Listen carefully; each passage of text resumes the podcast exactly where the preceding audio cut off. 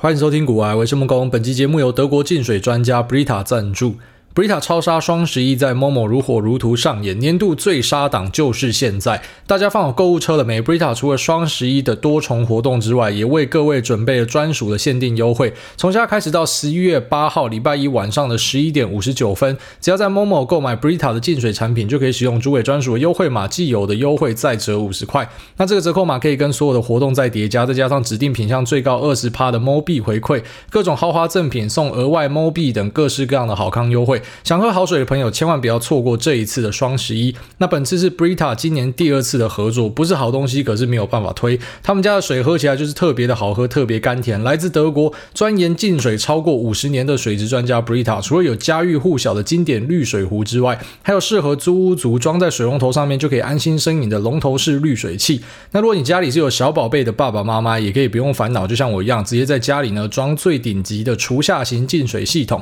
它可以帮你滤除细菌跟病毒，那不管是单身贵族、顶客族，或者家中有老有小，Brita 呢都可以为你量身定做，提供你最佳的好水方案。今年最杀的双十一不买可惜。那除了全品牌超杀活动之外，还有十一月八号以前我们主委专属的折扣码，那以及政府帮你买单的五倍券的帮忙之下，还不赶快来摸摸下单？错过呢就只可以等明年了。那已经有购买的朋友也别忘了逢低继续买进，趁年度特价的时候去囤好用的滤芯。那活动链接我把它放在资讯栏这边，提供给所有缺水、心动想要补水的朋友友们。那记得。要点选连接并输入折扣码 G O A Y E 才可以获得折价券。好，那相信蛮多人应该都已经知道，说我上一集讲的那个节目呢，就是萨泰尔的狗屎写手。因为毕竟萨泰尔很红啦，所以他们不管做什么事情，应该就大家就就知道，这样就也不用再等到我讲说，哎，我有去这个节目这样。所以其实是萨泰尔邀请我去这个节目啊，因为很多听众来问说，哎，你怎么可能会出门？你不是一个他妈死肥宅吗？哎，bingo，恭喜答对，这个死肥宅是绝对不出门的。那是因为我前阵子生活，我觉得碰到一个瓶颈，就是一直在做一样的事情。那有时候会突然这样，就你会对你现在的生活很厌烦。那这厌烦也是说不上来的。举例来说，就连你可能早上炒股，一般来说是你一天之中最期待的事情，那你现在也开始觉得就好累哦，就不太想做这样，也不知道为什么。那对很多东西都提不起劲。那一般我遇到这种状况呢，我的做法就是我会当像金凯瑞那样 Yes Man，他干他抄我的想法，这个是我比较早想到。反正你就对所有东西都说 Yes 啊，就是那部电影大家可以去了解一下。那你就是对所有的邀约，所有你平常不会喜欢的事情，或者说你平常会觉得啊做这个好麻烦、好累或什么的，你就全部都说是就对了。那我自己会蛮建议大家去，就是用这个思考模式去改变。如果你觉得你的生活开始变得一成不变的话，这是一个很棒的思考模式。原因呢，是因为它的结果会引向两件事情啊，因为你去参加的那些活动，或者你去的那些事情，你去的那些邀约，你去见的那些你平常也没有特别想要见的人，那呃，或者说你平常不会想到要见的人。那你去参加这样的东西呢，就只有两个结果，一个结果就是你意外的发现，哇，原来是我之前的定见太深了，或者说啊，原来是我之前真的他妈太肥宅了，我就是应该出门认识一些朋友什么的。所以呢，你觉得很享受，就是你有一个新的生活出来。那或者是第二种，第二种就是你去参加完之后，你就觉得啊，果然还是宅在家里比较适合我。所以你觉得再一次的很知足啊，就很知足，然后愿意待在家里，然后就不会再去抱怨说你的生活一直重复，因为你会发现说我给你新的生活你也不要嘛，你反而想要回家继续待。所以这有点像是就是。那种古人讲的什么“小别胜新欢”呐，我觉得这个是真的啊、就是不管是对什么感情，或是你自己这个生活、事业上，还是你的什么工作习惯之类的。你如果说你可以暂时的去跳脱掉之后，就要么你会有新想法，那你就会离开这个东西，这个是一个好事。那要么就是你会发现，其实这个东西它是好的，就你会回来，所以也是一个好事。所以当你今天遇到一成不变生活的时候呢，你就去接受一些新的刺激，就会有有有新的想法这样。所以非常感谢这个呃沙泰尔的的 Hawkins 啊、伯恩啊，或者说他们团队里的其他人，就是有有邀我去参加这个活动。那也希望台湾的喜剧圈可以有更多新的尝试，然后玩出更多更赞的东西。这样，虽然我知道有些很无聊人会去比。你说啊，那国外的喜剧圈怎么样？台湾喜剧圈怎么样啊？讲的东西怎么样？就好像讲说，为什么韩国拍出什么电影，台湾拍不出什么电影？不是，如果你真的有心希望，就是你可以让这个国家的某个产业也踏上国际舞台，最好的方法就是直接支持他，而不是当评论家这样。所以，呃，就是蛮鼓励大家，就如果说你觉得这个东西在蛮好玩的，你不一定会买票进场嘛，但是你可以去呃看他们的影片，因为都会放在网络上是免费的或什么的，还蛮有趣的一个体验了。那这边的市场就是继续的喷发，然后在美国这边你可以看到 QQQ 那标普五百又持续的往上喷的，就自从上一次的沉默循环。到现在就持续的一直去探新高，那像 NVIDIA 在一个多月前，很多人在停损啊，结果现在 NVIDIA 跑去摸三百了，也就是换算拆股前是一千二。你殊难想象，那时候在四五百块的时候，一堆人在靠北说这家公司根本嘚瑟不会涨，结果现在已经哇一千二这样。然后或者是像我自己在年终的时候，虽然特斯拉是我的主力信仰股之一，可是连我都在抱怨说啊，今年的特斯拉好像拖油瓶哦，结果特斯拉就生气了，然后就一路就就喷了这样。所以其实最近真的过得非常的滋润啊。那反而是台股在前阵子稍微难做一点，就八九十月，我觉得是相对困难的。就如果说你是偏比较短线的交易者的话，你一定会觉得行情是很难啊，像之前那样去掌握的，就是没有连续性啊。今天可能涨一天跌三天这样，所以你也抓不到主流族群是什么。那你要去做交易的话比较困难。不过最近呢，台股也回神了。那在周五呢，其实有观察到台股有很强劲的拉尾盘。那这些拉尾盘当然包含啊。可是不限于，就是有些应该是有先知啊。你道台股的特色就是有很多先知这样，所以搞不好你等到营收开出来，你就知道为什么那时候会拉这么大力，因为有人先知道了。那再来呢，就是可能终于全面考虑转多了。所以我我目前身边有蛮多在做交易的人，其实就是在期待说台股什么时候要跟。哦，当然我们都知道，因为在美元转强的一个条件之下，以及之后我们看到 taper 那缩表升息的，然后就是前景已经摆在那，就只是什么时候会开始去反映它。那你当然可以期待说，钱回去美国，美国东西会继续往上推，好，这是一直跟大家强调的一个一个观念，就是我们可以期待美国东西继续往上推，但是其他市场的可能就未必了，特别是被提款的那些市场。好但也跟大家说，就是你不要太看空台股，因为台股不是只有外资一个玩家，而且其实在去年开始到现在，就是外资算一路在卖，可是你发现台股还在撑在这，就代表说光是我们自己。呃，内资的钱其实就可以把股价维持在一个很不错的一个位阶，这样啊。当然有些东西会修正啊，有些东西会上涨啊什么的。可是整体来说呢，这指数是可以一直撑在这边的。外资狂卖，可是卖不太下去，这样。那我觉得是可以期待一下，下礼拜一开始看有没有机会走一个派对啊。希望有哦，希望有。那反正就是见机行事。如果你是一个交易者，就是见机行事；投资者呢，反正就摆着啊。那整体来说，反正你看对的，最终就会上涨。好，那我们接下来就来跟大家聊一下期货的话题啊。因为上一集 Q&A 有一位朋友聊到说，他现在在做指数投资，然后他之前是在做期货城市交易。那当他跟他的朋友分享说他在做期货的时候呢，大家就会说他在投机。那我 Q&A 给他的一个回应是说，你根本不用在意这种东西，因为很无聊。到底谁是投机，谁是投资，有很重要吗？你进来是来干嘛？来赚钱的。好，就像你说你自己都是投资，你最屌了，好不好？你真的都是投资吗？你好棒棒，给你两个大拇指啊！你有没有赚到钱？啊，你没有赚到钱，你还不是可以去旁边给人家干一干？就是这是没有意义的嘛。所以去站这种东西真的是，就像你去站啊，少女时代到底他妈谁比较正啊？我觉得润娥比较正，啊，你觉得谁谁谁比较正？那你等了十年之后，你看现在妈的，他那时候去访问什么韩国的那个去比赛的国手。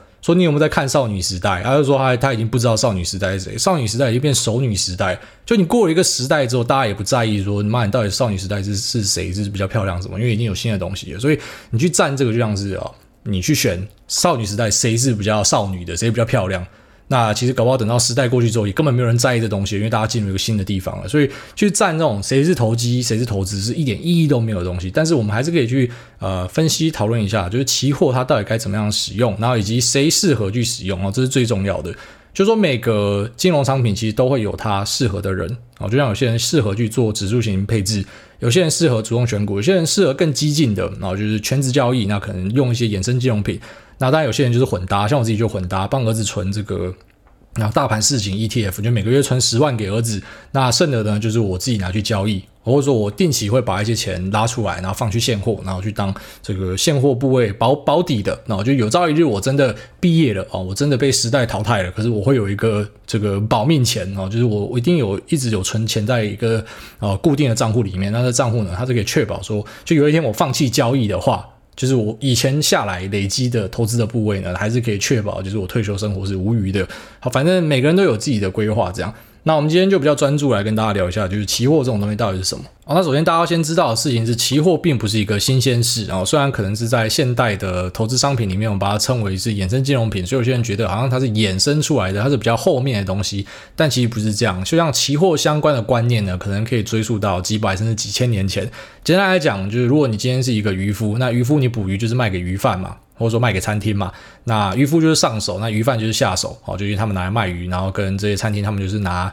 这些加工后的鱼，然后可能就是呃卖给消费者。所以呢，当渔夫今天捕鱼的时候，他有时候会捕得多，有时候会捕得少。那当今天可能补的多的时候，价格就比较低一点；那补的少的时候呢，价格可能就比较高一点。那对于渔夫或者说对于鱼贩来说，其实这种不稳定的价格，可能好对两方都不是好事。对于渔夫来讲，可能就是有时候有一餐没一餐嘛。哦，就如果说的价格会有很剧烈的变化的话呢，那有时候我会大赚钱，可有时候可能没有办法赚到钱。那我不希望这样子，我可能希望某部分的交易呢是可以确保用一个固定的价格被、呃、下一手给收走，所以呢，我就至少有一个固定的收入。那对于这些呃鱼贩或者说餐厅来说呢，他可能也希望说不要有时候在呃旺季的时候啊、哦，所以旺季说什么餐厅的旺季啊，就他需要大量的鱼，可这时候可能没有这么多的鱼，或者说呃这个鱼的价格呢可能是被炒到很高的，那我要用。很贵的价格去买鱼，所以导致我可能没有办法做出海鲜料理，那我的客人会不喜欢，所以他也希望说我可以去固定用一个价格哦，就是在呃约定好的时间内呢，那我可以用这个价格去买到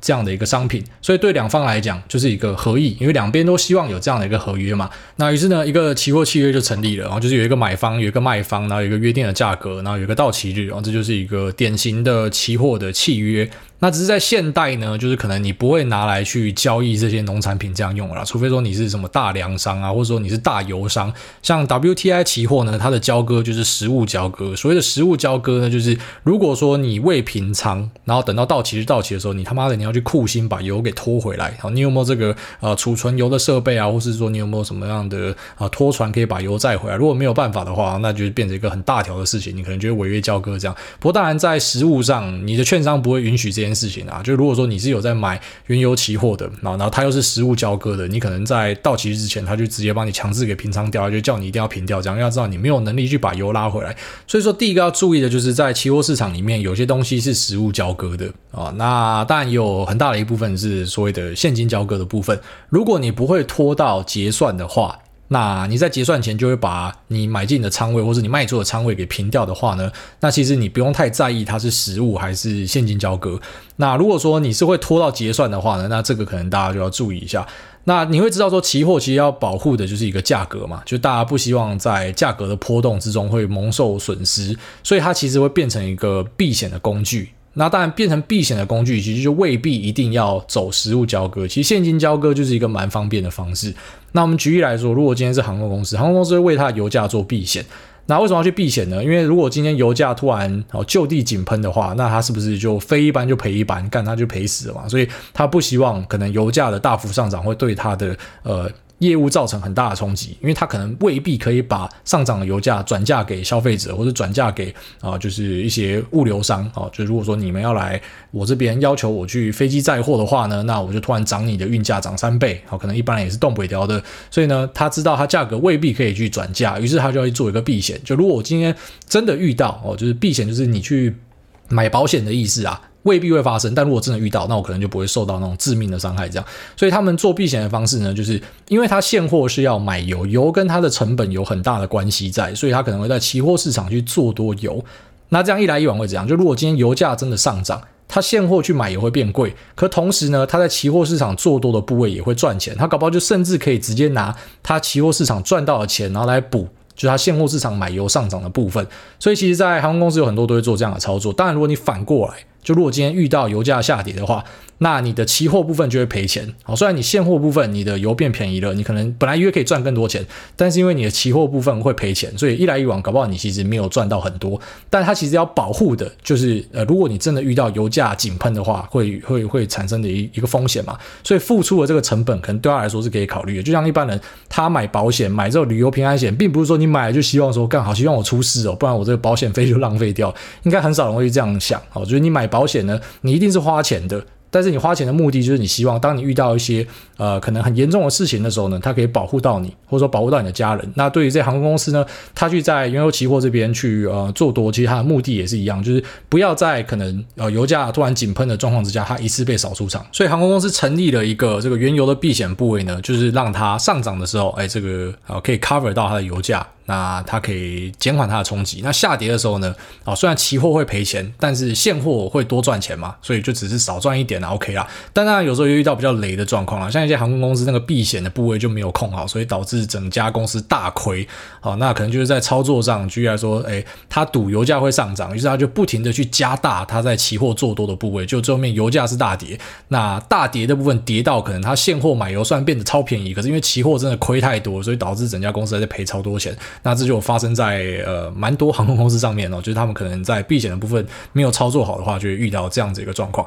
所以从这边就知道说，期货它其实最主要的目的是避险。那为什么它会是一个很好的避险商品呢？因为期货是保证金交易，也就是说你可以以小博大。那这也是符合保险的精神哦。你总不会希望保险是我要 all in 身家才买得起吧？保险它不是跟你讲的诉诸的观念都是跟你讲说，你只要拿出一点点的钱，可是当你今天遇到什么样的重大灾害的时候呢，我可以赔你一笔很大的钱，这是一个高杠杆的行为嘛。所以其实，在期货市场呢，因为它是保证金交易的关系，所以它可以放大杠杆。那放大杠杆就变成我只要拿相对少的钱，我就可以保护到一个比较大的。部位哦，所以整个逻辑上就变成是这样子。那杠杆实际上可以放到多大呢？哦，举例来说，如果今天是在现货市场买一张股票哦，这张股票是一百块，就是换算你要买一张就是十万块嘛，因为一股是一百块，所以呃。一张就是一千股嘛，那一百乘一千就十万啊，所以我要付出十万块的可以买一张股票。那如果我今天使用融资的话呢？哦，融资的话，你只要付大概四万块，你就可以操动一个十万块的股票，就是你的自备款是四成这样。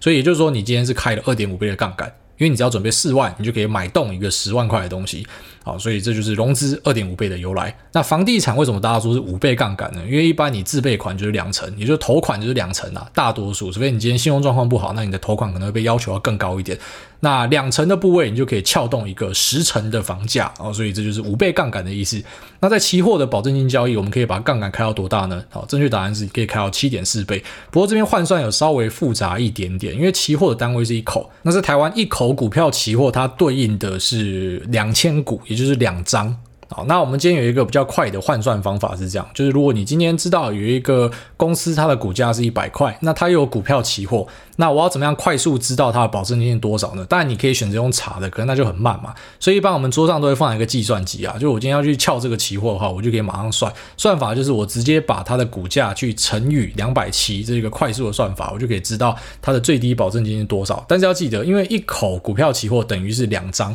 所以其实你买进一口期货是保护了两张的部位，那你要换算成一张的话，就是我们要算它的实际杠杆到底多少的话，你要再把它除以二。所以，我们如果今天用一百去乘以两百七，就是两万七。但两万七实际上是撬动了两张，但是我只要算一张，所以两万七再除以二就是一万三千五。那你把十万去除以一万三千五，就大概是七点多倍。好，这就是为什么说股票期货它最高可以开到七点多倍的原因。这在台湾市场大概就是数一数二高的杠杆了。可能有些权证可以赢过啊，但权证的那个实质杠杆是未必。然后在台湾玩权证，其实，呃，我必须得说，你如果是很专业的人，我才建议你玩啊，因为。呃，虽然很多权证的广告会鼓励小资族去做，但是我必须得说，权证是一个就连资深交易人可能未必都玩得好的东西，因为它有太多的眉眉角角了。然后，但是股票期货可能反而是相对单纯一点啊，就它不会像权证有什么隐含波动啊，或者说什么有的没有的东西，你可能会被人家偷咬一口之类的。但在期货就比较老实，因为期货的话，其实如果我今天买进一个股票期货，那我又没有去买溢价，我是买完全对应到现货的价格的话，那其实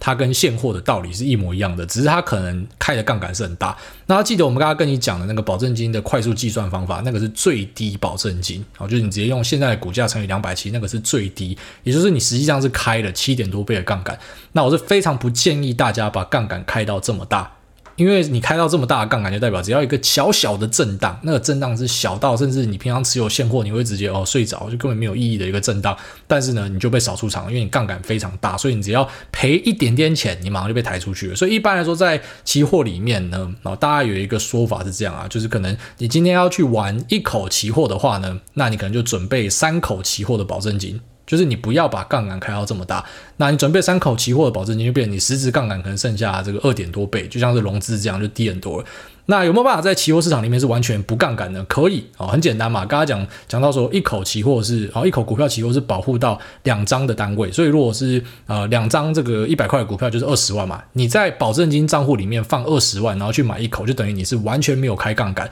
在这样的状况之下，其实期货是比现货有优势的。然后这可能是跳出很多人的想象，这为什么有些人讲说期货是投机？我会告诉你说，嗯，这其实是不太对，因为如果说你是在完全没有开杠杆的状况之下的话呢，其实期货它甚至可以帮你带来很多的优势。不过，其实，在台湾比较可惜的地方是。就是目前啊、股票期货的量其实很少，只有几个比较有名的。那举例来说，像是什么长荣啊，就是那种航海王会玩的期货。那这些航海王他们玩的期货里面会有很大的交易量之外，大多数的期货其实基本上是没有什么量的，所以其实玩不太起来的。除非你今天是买什么台积电啊，或是红海或什么的。所以比较大的股票，或是甚至你直接很简单，你就按照那个成交量排列，你要看到量够大，然后可能呢五档挂价都有的，就是你不要有流动性的问题的话呢，那其实有时候期货甚至是一个更好的工具。好，在一些状况之下，甚至是更好的工具，我们就拿台积电举例好了。那如果说台积电的这个股票你要买两张的话，哦，就拿收盘价六百块来讲，你要准备一百二十万嘛。那一样，我就拿一百二十万去买一口的台积电期货，因为一口等于是两张嘛，所以我一样是放一百二十万到的保证金账户里面。那这样会变成怎样？就其实你是没有开到任何杠杆的，你等于是持有现货。那它马上就多了很多优势。第一个就是你买下去的瞬间，在期货这边你就有优势。为什么有优势呢？因为在期货这边，你的交易的手续费是远低于现货的，而且是低了好几倍。哦，所以其实光是买进你就省下很多钱。那再来第二个就是台积电可能会配息给你。那我知道台湾人都很喜欢配息，可是配息有一个很重要的观念，就是你之后要填息，你没有填息等于没有赚到。为什么？因为今天一个好，假设台积电六十万好了，那他配的好，举例来说三块给你，那三块就等于是三万块嘛。所以实际上呢，台积电会除息，它会变成五百九十七块，再加三块它配给你的现金股息，但是你加起来其实实际上还是六十万，就是你一张还是六十万，只是变成五百九十七块的股票，再加上三块的现金股利。那在期货这边，它一样会把它这个除息的东西退给你，只是用保证金的形式。所以聪明的脑袋马上就发现一件事情，就一个是退股息，一个退保证金。保证金不会课税啊，兄弟啊，但是股息会课税啊。股息如果说你今天是啊、你已经是存了一大堆股票了，或者你存一大堆 ETF，那你股息达到一定的水准以上呢，其实你是会被课税的，而且课的税其实蛮多的。那如果你今天是使用这个股票期货去持有的话呢，你就没有这个税金的问题。听起来超赞，对不对？但是它其实还是有一些缺点的啊。缺点就是说，它一定是比较麻烦。然后，当然，期货可能很多人是比较陌生的。那但是，就算你熟悉了期货之后呢，你也是要记得，因为期货是有到期日的。那一般来说，在台湾你很难去买到远期期货，因为远期期货的这个价格呢，好，可能比较散一点，流动性也比较差一点。所以一般来说，会建议你就是买这个月的期货，然后等到下个月要到的时候呢，你再把它转仓过去。所以你要自己去做一个转仓的动作。那这可能对于大多数人来说，就会让这件事情变得比较麻烦，所以可能就没有这个意愿去做了。但如果说你是不开杠杆，然后你有懂规则的话，其实你使用期货去长期持有一个标的，它甚至可以为你带来更大的优势。那其实还有另外一个算是蛮隐藏的优势哦，但顺便跟大家介绍一下，就举例来说，很多人会买零零五零跟零零六零八嘛。那零零五零跟零六二零八追踪台湾五十指数，就相当已经可以类推是等于就台湾的形状这样子啊。所以呢，我们可以想象，在期货市场要去对应到类似零零五零或是零零六二零八的东西，应该就是台指期吧。然后因为台指期其实就是类似是台湾的，反正就是上市公司的的加权出来的结果嘛。它其实跟零零五零或者零零六二零八的走势基本上是叠在一起，就是一样的，而且它甚至是不用管理费或什么的。所以第一个，你又少掉了管理费，然后第二个，交易的手续费又更便宜了，然后第三个还有一个有趣的现象。像就是台子期，其实在呃过去的历史里面，大多数的状况都是处于逆价差。什么叫逆价差呢？就是期货的价格是比现货的价格来的低的。那逆价差的东西有一个好处，就相反于像是 VIX 啊，VIX 跟啊、跟这个可能追踪 VIX 期货的商品，像是 VXX。它们的特色呢是 VIX 它会是正价差的，也就是远期的期货是比较贵的啊。但是在台湾呢，它是相反过来，大多数像我们的指数呢是处于逆价差的。那逆价差的优势就在于说，你每次结算等于你是卖掉高的部位去补一个低的部位，所以你会赚到这个逆价差。那一个简单的记法是这样子：逆价差对于做多的是有利的，那正价差对于放空的是有利的。好，所以如果你今天是在逆价差的一个环境里面做多的话，等于你还可以赚到逆价差的这个价差。所以除了这个交易手续费便宜，然后不用被收管理费之外，你还赚了逆价差。这当然麻烦的地方就在于说，你要自己去转仓。哦，但是如果说你懂规则的话，那你又没有使用杠杆的话，其实期货它甚至是一个可以长期持有的工具。所以，我们光是呃这两个举例呢，哦，就前面的避险的举例，然后再加、哦、长期持有不加杠杆的举例，你就知道其实期货它本身并不是什么洪水猛兽，它可以当一个避险的工具，但是呢，它也可以当一个长期持有的工具，而且甚至会比现货更有优势哦。前提是流动性够，你当然不要去买一些啊，就是期货它可能是没有量的，因为大多数股票期货其实真的是没有量的，那你要卖的时候就很麻烦啊，你就可能只能够傻傻的摆到它。啊，就是他去结算，那可能对于大多数人来说，你就你就中标了啊。但如果说你是买大股票的话，或者你是买台子期，然后去类推零零五零的话，其实呢是可以这样做的。但是这边还是得跟大家强调，因为期货市场真的是相对险恶一点哦。你你虽然可能会在心里面讲说，哎，我是听这个谢孟恭讲的，那我今天。摆到百分之百资金，好，那我就等于是没有开杠杆嘛，我就长期持有嘛。对，如果你真的是这样做是很好，但是期货市场有趣的地方在于说，我真的很少 听到，甚至几乎没有听过，就是有人做期货呢，那他会把就是杠杆降到一，好，就是一比一，他完全没有开杠杆，几乎从来没有听过啊。所以，像我之前都会跟大家劝告说，期货还是有一点它的危险程度，就是你股票做得好再去做期货，期货做得好再去做权证或者说选择权这样的东西。那最主要理由就在于说，其实当然商品本身都不是坏的。好，这其实废话。就像我之前有一次去讲说，期货可能会有一点危险性的时候，那就有人转贴出去，在那边讲说，呃，股还不懂交易，叭叭叭，就开始那边开酸嘛。我每次都想到，这些开双人其实很无聊，像我前几天丢我自己期货的对账单，你先比我有钱再来跟我讲我不会交易，就很多这种他是很无聊的，就他可能自己交易也没有做得很好，但是他听到你讲的某个东西踩到了他的点，然后不爽，他开始 diss 你什么的。好，但之所以我还是会跟大家劝告这东西，是因为我知道人性啊，我当然知道每个商品都有它的好跟坏，他妈废话，我怎么可能不知道？我是那种一直跟大家主张不要文人相亲的，所以我当然知道每个商品它一定都有可以用的人，我也知道说其实风险控管都是在自己。就像任何推广你期货的人都会跟你讲这个东西，然后说其实期货杠杆是自己控啊，那些不控的都是怎么样？都是你自己太贪心或什么的。当然都是这样没错。可是当然就我自己节目的立场是，我就不可能去呃在平常就跟大家推广这样的东西，我就只能偶尔像现在这种特辑，然后跟你介绍一下，因为我知道大多数人你就是过不了人性的那一关。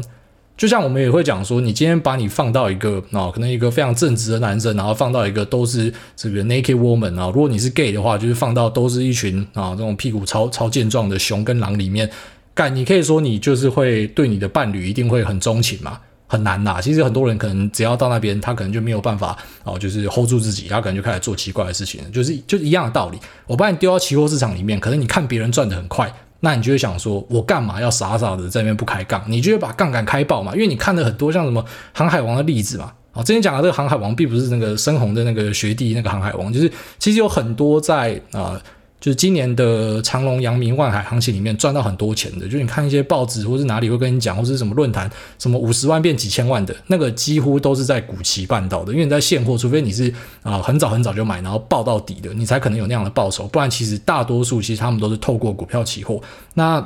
股票期货还有一个特色啊，就之所以它会变成一个呃大赌场，就在很多人的应用上会变大赌场的原因，是因为哦，第一个它是使用保证金交易嘛，所以我不用放到。呃，就是实际上一两张、三张、四张的钱，我只要用到它的可能这个七分之一的价格，那我就可以去操动这个部位。那实际上呢，也没有人真的会放到哦，就是我我保证金该多少，那我就直接放满零杠杆，很少人会这样做，一定都会杠杆开爆。那也因为它是保证金交易，它有一个有趣的地方，现货的部分，如果今天上涨，我没有卖掉，它就是一个未实现损益嘛。可是呢，在保证金交易的世界里面，当今天一个东西上涨的时候，你的保证金会变多。也就是说，你可以直接在不卖出的状况之下，你多出一笔钱，可以继续杠上加杠，再往上滚，所以你才会看到很多什么从二十万、三十万，然后直接滚到几千万的。好，那听起来不错，对不对？但是回到刚刚最初跟大家讲，因为期货它就是一个买方跟一个卖方，它是一个零和市场，甚至更甚来说，它是一个复合市场。好，所谓的零和市场就是说，你赚的钱一定是别人赔的。因为你们是一个买方一个卖方，所以买方赚的钱就一定是卖方赔的。那如果今天卖方赚钱，一定就是买方赔的。好，它一定就是这样子，这个是不可能去改变的，因为它是一个买卖契约，那它是一个零和市场。那为什么有时候会说它是复合呢？因为你们还是要缴出买卖的手续费。好，所以券商会赚走一笔。所以等于说你们期初丢进来的钱，丢到这池子里面的钱，假设一千万，那可能券商会抽走里面的零点零几趴这样。所以实际上呢，大家的钱是集体变少了，然后从某个人流到另外一个人的手上。所以听到这边就可以完全理解一件事情：当你今天看到任何一个人在期货市场屌赚一顿，其实就等于在期货市场有其他人把这些钱赔给他。未必是一个人直接赔这么多钱给他，可能是好几个人赔了这些钱给他。但是大家就有这个认知，就是当你每次看到一个什么很会赚钱的故事啊，我知道其实很多人都会出来呛一句，就说啊，这个是幸存者偏差。但其实，在股票市场里面，哦，特别是在期货市场里面，哦，这个东西就更明确的，你可以知道，就当你看到任何一个人在期货市场里面赚很多钱，就等于说一定有他的对家输了这么多钱给他，哦，未必是一个人，可能是好几个人一起输给他的。好，所以这就是期货市场的风险啊，就是说。它虽然它本质上的用意不是坏的哦，最早是为了去保护呃商品的价格不要受到波动的影响。那之后呢，开始被一些公司拿去当成是一个避险的工具，那或者说被法人当避险的工具。举例来说，他知道这个行情可能在之后会震荡。可是我手上他妈的几千张台积电，我今天如果全部抛出来，我就变成我杀到自己的价格嘛。所以呢，我可能在期货市场，哦，就使用小部分的资金，我就可以去保护掉我的台积电。如果今天下跌，那我期货是做空嘛，期货就赚钱啊，现货赔钱，那期货赚钱，哎，我就对冲掉了。所以法人也会这样去用。那当然到最后呢，就变成可能有些啊散户啊，或者说一些法人，但他们可能也有这种投机的部位，就是他并不是拿来避险的，他手上没有现货。可是他使用期货来达到放大杠杆的功能，就好像有个人觉得，呃，融资只能开二点五倍太少了，所以我就去期货去开啊。但你要知道，其实杠杆就是一个双面刃啊。就如果你今天是做得好的话，当然你可以赚很多钱。可是如果你赔，你是加速死亡。好，所以这是为什么我跟大家讲说，股而优则期，期而优则权啊。那股票先做得好，你方向都要先看对，然后胜率是 OK 的，你再考虑去做期货。就期货它不是洪水猛兽，你就想象它是放大杠杆这样。所以你一个东西做得好，你再把它放大杠杆，你不会说做不好，然后你都在赔钱，然后你放大你的损失吧？啊，这个根本就是自杀这样。那期货做得好，可能在做更进阶的东西。好，所以其实如果你今天真的是啊有心要去做股票市场的话，我还是建议大家，就你先从现货市场开始，你可以从我这边啊获得一些知识或什么的。那你自己心里面有个底，然后可以额外再查一些别人的说法，稍微理解一下。可是永远都要记得，就是工具哦，当然。呃，老生常谈就是说，没有任何一个工具是坏的。可是真的有很多工具，它会引诱你犯罪。好像像期货，我觉得就是一个呃很高几率会引诱大家犯罪的东西。我没有办法像一些期货从业人员，就是很道貌岸然，然后跟你讲说，呃，这个东西本质不是坏的，叭叭叭。可是就是为什么这么多人在里面，可能最后面赔到血本无归啊？那你看到大多数可能真的赔烂的例子，有很多都是在期货市场发生的，就是因为。这个东西对它本质不是坏的，可是你把一个这个良善的人丢进去，它就很高几率会变坏。就如果他根本就还搞不清楚状况的话，它就会变坏。但当然反过来，如果你今天都是完全清楚风险的，它其实是一个非常棒的工具。好，所以大概这样。那我们这集就当是一个期货入门哦，因为上一集有一个朋友提到说他做期货就被人家说投机。那你在这个。这一集之后，你就可以知道说，期货它其实未必是投机，它可以是投机的工具，但它也可以是避险，它可以是保护你的工具。那它也是一个可以让你降低手续费、降低交易税，然后甚至是降低股息税的一个很不错的一个运用的一个管道。好，大概这样。那我们就进入 Q&A 的部分。第一位世新山下智久，他说 Mike Coxmore 是靠腰，这是故意的，是不是？Mike Coxmore 就是我的老二很小这样，只是他写成 Mike，就是麦克可斯摩。靠北，他说：“诸位你好，请问来大家对于 Spec 的看法，以及其优缺点和相关的鬼故事，谢谢。那对于 Spec 的看法，就是它是一个，那当然，如果你今天接近它的票面价值，就是一般是十块或是二十块，它是一个下档已经锁住，但是上档，也就是说，如果今天收购其他东西，可能会有很很潜在的哦潜在获利机会的一个工具，所以你可以把资金停泊在那。”那像我自己会停泊一些钱在 spec，只是我还没有遇到这种重乐透的东西。那像之前有一个群友，然后就是英国的那一个呃 Joyce 呢，他就是遇过，就是他只是把资金趴在那，然后就真的就喷了这样。所以我个人对于 spec 的看法就是，当然。你还是可以看它基本面，就是你今天知道他会买什么公司，那你可以率先进去布局。那当然，在交易上的应用呢，就是你可以把它当成是一个停泊资金的东西。那相关的鬼故事呢，可能比较大的鬼故事就是啊，本来声势很浩大的 PSTH，然后就是 Pershing Square Tontine 这个 Spec 呢，最后面就是没有找到要买的东西。好，所以可能现在就变得有点歹戏拖棚，就跌回 Par Value 那边不会动了。那像这样的一个案例呢，可能之后会更常见，因为我们之前有跟大家分享过一个数据，就是说目前在美国的 Spec 公司，其实差不多有六到七成以上，他们是根本不知道要买什么东西的哦，就是已经没有东西可以买了。所以呃，可能一大堆 Spec 中间变僵尸这样，反正时间到了就会把它的这个票面价值退回去给你。所以如果你今天买 Spec 是买在它的票面价值附近十二十块，好，类似这样，那其实你的风险就很低啊，因为那个钱是有信托的。但如果你今天是追高的话，那就回到一般像 IPO 的那样的逻辑去看它，就是它有可能呃，你真的看对就飞很高，那你看错呢，你可能会赔很多钱。好，下面一位床上的 Po New at 他说：枯藤老树昏鸦，小桥流水，伊朗马斯克在天涯。那先来推一首日文歌。这个 Y O A S O B I 这怎么念？YOASOBI，每首歌都超赞，主打把小说写成歌，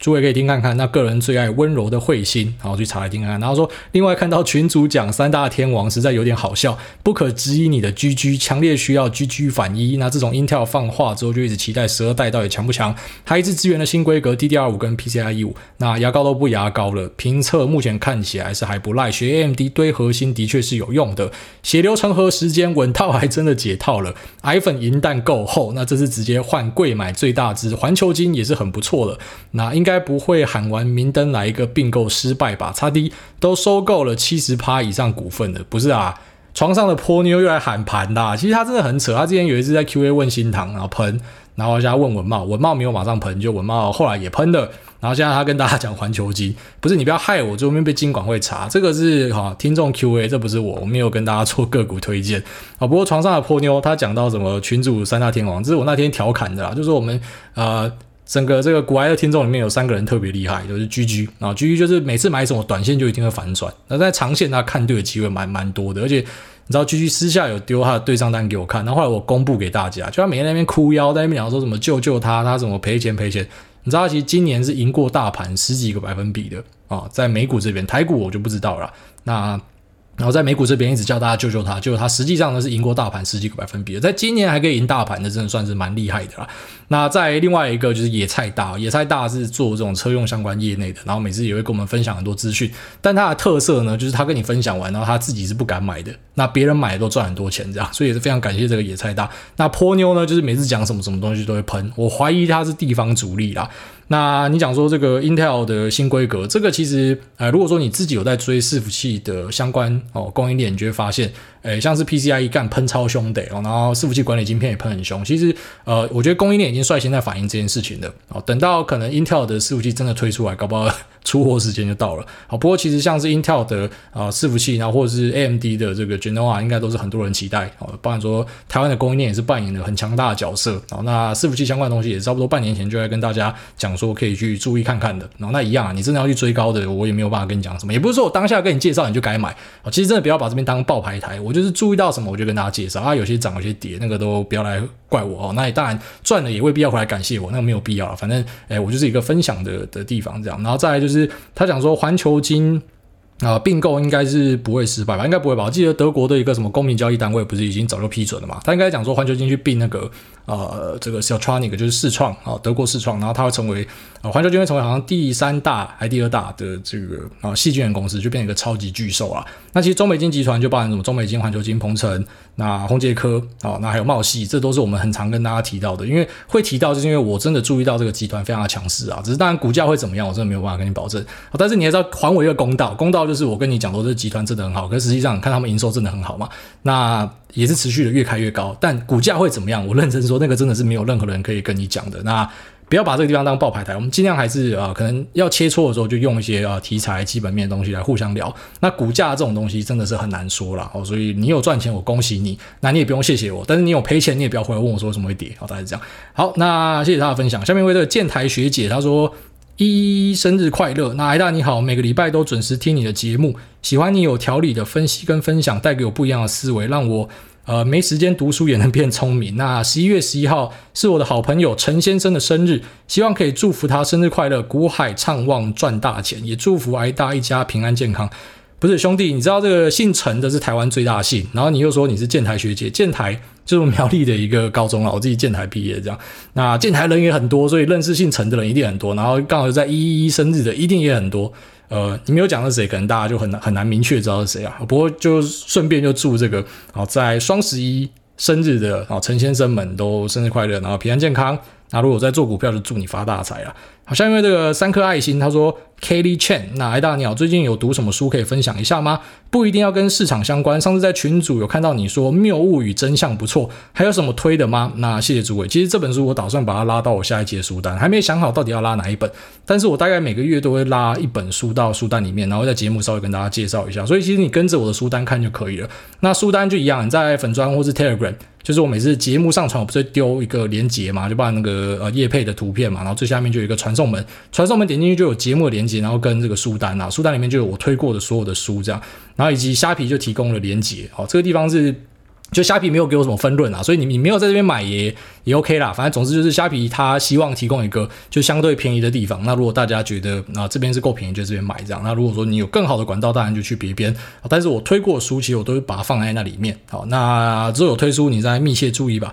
好，下面为 XX Honey XX，他说：“诸位人生胜利组，那五星吹捧吹起来，想问诸位怎么样调试获利回吐的心情呢？获利回吐的情况发生的时候会怎么评估要不要卖出了？挂号针对台股，那希望抽到我，并感谢诸位抽空回答。”好，这个都不是用抽的啦，都按顺序念下来。所以你刚好留言被叠到上面的，我就先念你这样。好，那有给五星的，我就照顺序念，所以不是用抽的。然后再来就是你说怎么样调试获利回吐？获利回吐是每天随时都在发生的。举例来说，今天一个股票涨三趴，明天跌两趴回来，这就叫获利回吐。所以像这种程度的获利回吐，当然这就是日常，每天都在发生。那比较大的获利回吐有没有？就刚好就是我刚刚前面聊到说，我这一次有丢一个对账单嘛，然后那就是我期货部位，期货就打短的啦，所以打短的基本上就抢到钱要走这样。那只是我本来以为可以抢更多，我就更用力的加嘛，就最后面就获利回吐了回去。那在账上呢，就是从未实现一千二变成这个未实现是三百多哦，然后加这个手上还保有的部位，差不多总共是四百，所以等于你回吐了八百多。但实际上有一个没有在脸书上写出来的东西是，就当天跟我一起交易，就我们电玩群的人都知道说，其实我最高有到。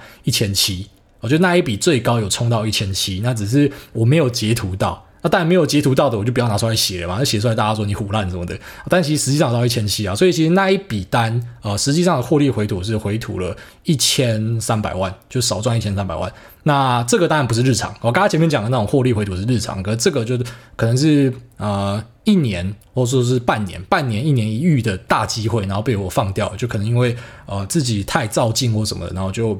然后就因为这样就吐回去了。那你说心情有没有受到影响？有啊，就当下大概闷了十分钟吧。啊，就是你真的去卖掉的时候，就就闷了十分钟。因为我是那一种在盘中其实不太会有情绪的。那这也是一直训练自己的一个结果啊。就如果说有情绪，其实会造成你判断上有很多的失误。啊，这个如果说你是呃真的比较密集在交易的人，应该完全听得懂我在讲什么。就最后面都会变成你跟自己的一个战斗，你已经不再跟任何人比较了，就是你要怎样去战胜心魔这样。哦，包含说你你的贪婪啊，或者说你的恐惧啊什么的。所以最后面其实就是很平静。那我自己会做的做法就是我自己在那边刷吉他，然后站着，然后看盘，然后发现有状况的时候再去做调整。就是我会我会做一些很奇怪的事情，或是我就同时边打电动这样，因为就是要让自己的脑中。这个呃，同时在快速的运转，然后可是又不会呃，就是过度的集中，导致你呃犯了一些很奇怪的错误。因为你也常会遇到，就是那种做短线的人啊，其实最后面你会发现，你也在很多状况之下是那个股价，其实你拉五天十天来看，你会发现它根本就没有动，它只是停在原地上下震荡而已。可是因为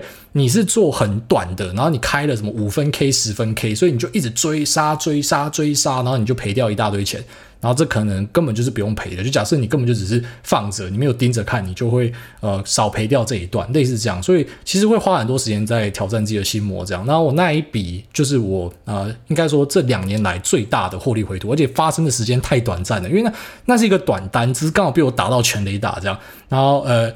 我在跑垒的时候可能脚骨折吧，用形容就是这样子，所以就就少带了很多回去。那十分钟的心情很闷完之后，你就知道说，嗯，我是很乐观看待这件事情的。我不会觉得说获利回吐很闷，我是觉得哦，所以我又刷新我自己的记录了，就是原来我的未实现可以短短在这个一两周内，然后达到那样的一个水平，只是我很可惜我没有掌握到。那我下一次一定要掌握到，那我也很有自信说，我下一次应该还有这样的机会。好，大概是这样。所以呃，保持乐观很重要，我相信这也是很多。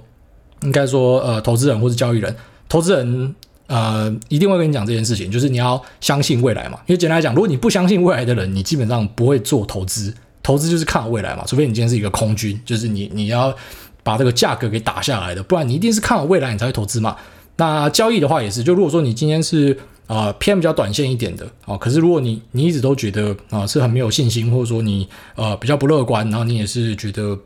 好，关于说对对自己的一些操作很没有自信的话，其实往往就是掉入一个啊负面循环的开始。好，所以负面循环就是你今天只要做错一个决定，你就更没有自信。那你更没有自信，你可能就做错更多的决定，然后导致你又在更没有自信。好，所以尽量要让自己呃维持一个。稍微正向一点，可是也不要说过度正向到信心膨胀这样，那是一个要拿捏的地方哦，因为这样可能对自己会稍微好一点。所以，如果你今天真的遇到获利回吐的话呢，呃，就你可以参考我们在这过去两集都有讲到，就是一些交易的技法上，好像右侧交易就是你有一个方法可以避免你的获利回吐嘛，就是你在你第二次买进的呃这个位置之下，也就是两次买卖的均价，或是三次或是五次，管你加码几次，反正就在那个均价之上，然后你就设一个。听力单在那边，好，如果说你用这样的条件，你就一定会赚到钱。那只是你不会说什么，诶、就是可能今天爆了一条大鱼，然后最后面空手回家。像我自己在那个期货交易上，虽然我自己做错的事情是我在高档做了很多的加码，因为我相信